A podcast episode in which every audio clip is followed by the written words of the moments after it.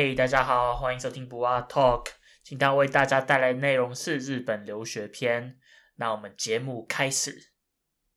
嘿，我是不二 Talk 的迪西啊、相信大家都是第一次听到的声音，所以就让我先来做点自我介绍吧。我是迪西，目前旅居日本东京，是一个 IT 工程师。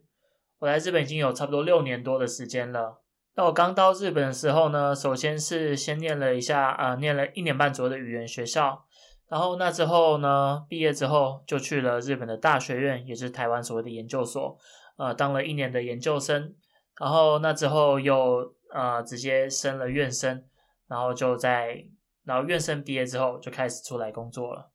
这六年多的旅日经验，想说啊、也经历了不少事情，所以就把自己的个人经验呢，整理成一些有用的资讯，分享给大家，希望能够当做各位规划来日本闯荡的一些参考。OK，那我们废话不多说，就开始今天的主题吧。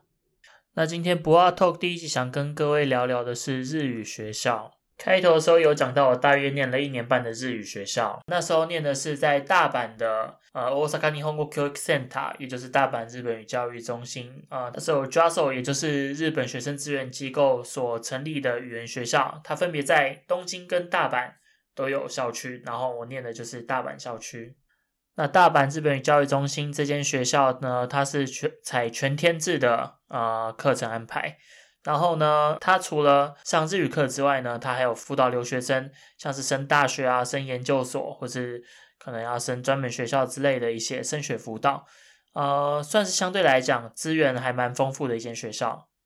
OK，那今天其实要跟大家介绍的并不是大阪日本语教育中心这间学校啦，我是蛮推荐这间学校的，但是今天呢是要跟大家聊一下，怎样挑学校才能挑到呃好的，或是比较适合你的学校。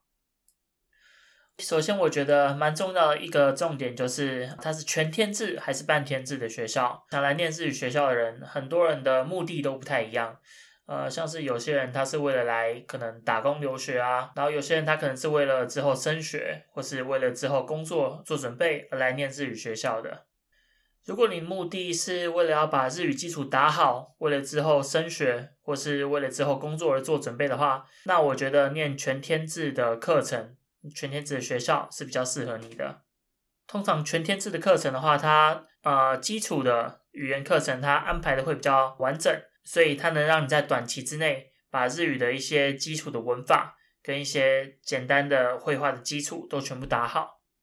那至于半天制的一些课程呢，它可能相对来讲安排的会比较轻松一点啊，就是毕竟它也只有一半的时间嘛，所以它课程安排不可能这么紧锣密鼓。可能这样子的话，会造成你在课程上能学到基础的时间会少一点。但是呢，你一样有半天的时间，你可以出去。假设你是来打工度假好了，那你有半天的时间可以去安排你的打工啊、课外生活。这样其实我觉得也是个不错的选择啦。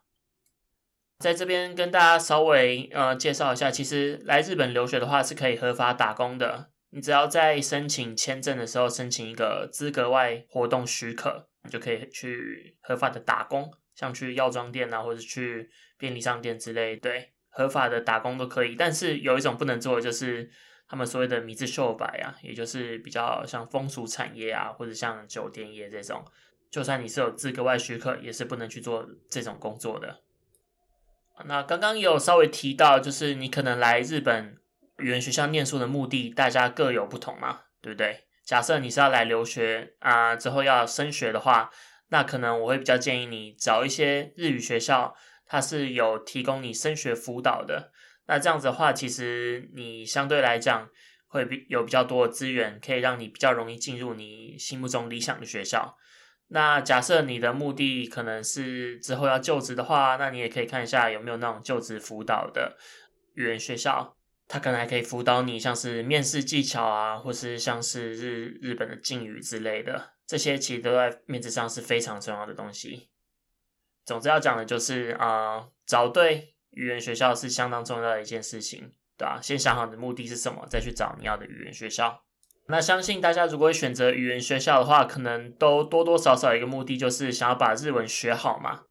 学好日语相当重要，但是我觉得啦，有一点。我蛮想提醒大家，就是千万不要来念日语学校的时候，把考到日语证照当做你唯一的目标。其实我那时候遇到不少人啊，就是他来念日语学校的话，他把他的最终目标放在考到日语的证照，像什么 JLPT N1 或是 N Two 之类的。